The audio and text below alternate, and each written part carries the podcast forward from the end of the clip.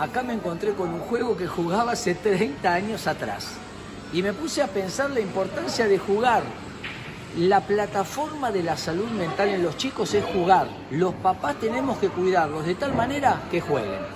El juego tiene varias características, podríamos nombrar tres. Primero, divertido, no competitivo. Segundo, relajado, no bajo presión, no bajo estrés.